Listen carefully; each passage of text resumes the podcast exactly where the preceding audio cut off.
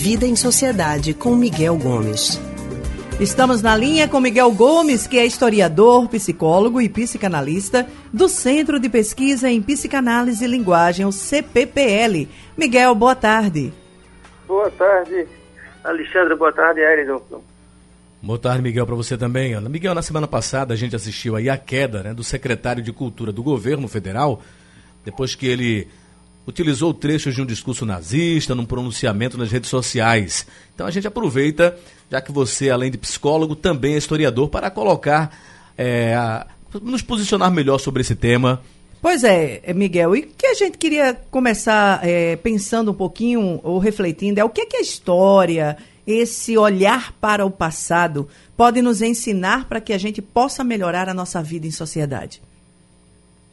Pois é, boa tarde, todos os ouvintes. É realmente aquele vídeo do Ricardo Alvim foi uma coisa assim assustadora, porque são tantas referências aos discursos nazistas de Goebbels, sobretudo, que no Brasil, inclusive, isso é criminoso. A gente não consegue entender como o ministro de Estado faz um negócio desse.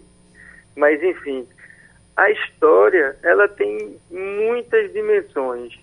Uma fundamental é a gente observar o que foi feito ao longo né, do tempo em que a humanidade existe e a gente aprender com os equívocos.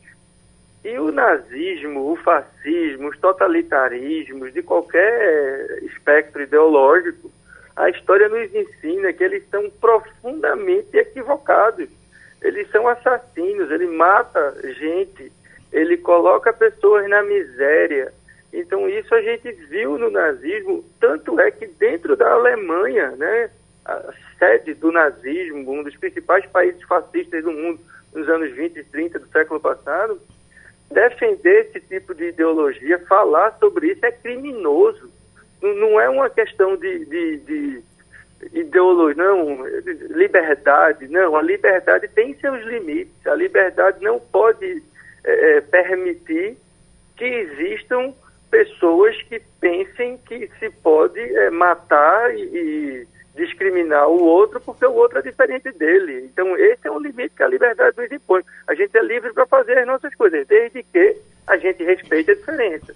E o nazismo está fora disso. Então, a história nos ensina que isso aconteceu, o quão perverso isso foi na humanidade e o que a gente precisa fazer para não permitir que esse tipo de coisa aconteça.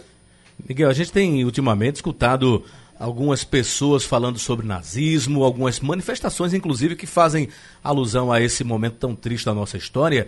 Na sua opinião, nós corremos o risco de retroceder tanto assim? É, a gente pode pensar assim, né? O nazismo, ele é um, um, um ponto histórico lá nos anos 30 na Alemanha, então é muito restrito. Então a gente pensar que o nazismo pode aparecer de novo agora é anacrônico, vamos dizer assim. Mas o que a gente está, sim, correndo o risco de uma forma geral é um recrudescimento de regimes totalitários no Brasil e em outras regiões do mundo. Né?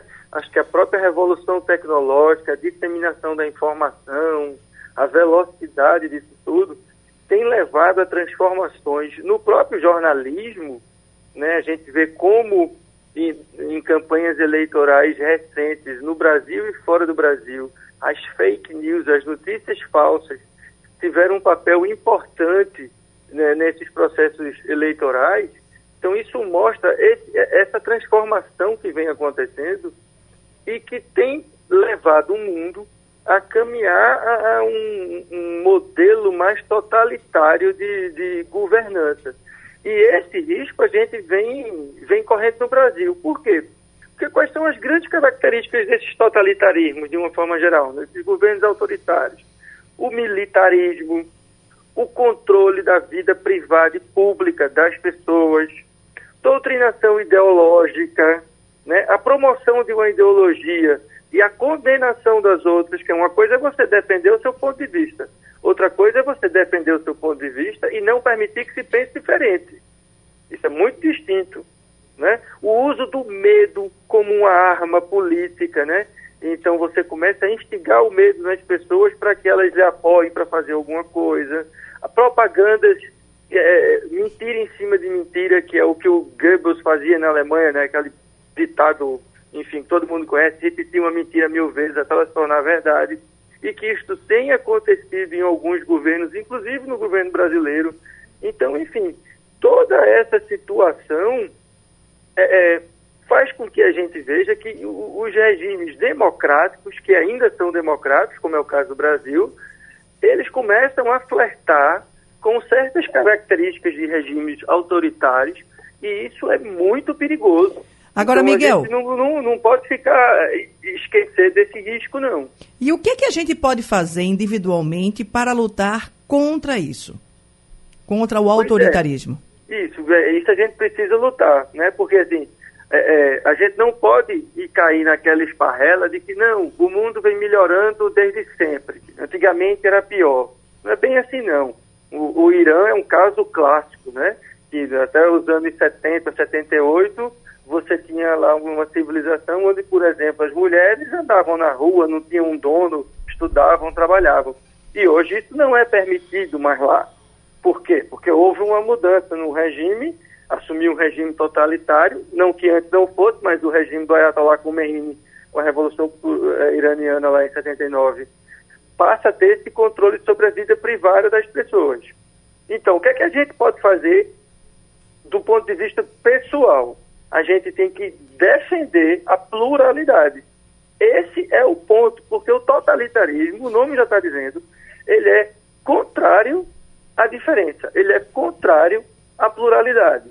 Então, qualquer movimento que a gente faça em que a gente defenda a liberdade de pensamento, a liberdade é, da imprensa, a, a, liberdade das pessoas conduzirem a sua própria vida privada. Né? Então, isso é, um, um é um, uma forma de resistência já a, a, qualquer tentativa de totalitarismo. Então, acho que isso é um ponto que a gente precisa fazer. E a gente tem que fazer não só privadamente no nosso dia a dia, mas a gente precisa defender isso publicamente. Né? No caso do Brasil aqui, a gente tem, por exemplo, a história do racismo. Não basta não ser, não ser racista, a gente tem que ser contra o racismo. Né? É, de novo, para usar o exemplo alemão, tem aquele outro, um ditado alemão também diz assim, né? Se é, é tem 10 pessoas numa mesa e senta-se um, um nazista nessa mesa e ninguém se levanta, agora a gente tem 11. Né? Não basta só a gente ser contra, a gente tem que atuar, inclusive, contra esse tipo de coisa. Então, é, é imperativo que a gente defenda na nossa vida privada e pública hoje no Brasil a pluralidade de opinião, de escolhas, de vontade. A gente não pode permitir que o Estado queira controlar o que a gente quer fazer da vida da gente. Isso okay. a gente não pode permitir. Obrigado, Miguel, mais uma vez pela participação aqui no programa Rádio Livre. Obrigado a vocês e até a próxima. Até a próxima, Miguel.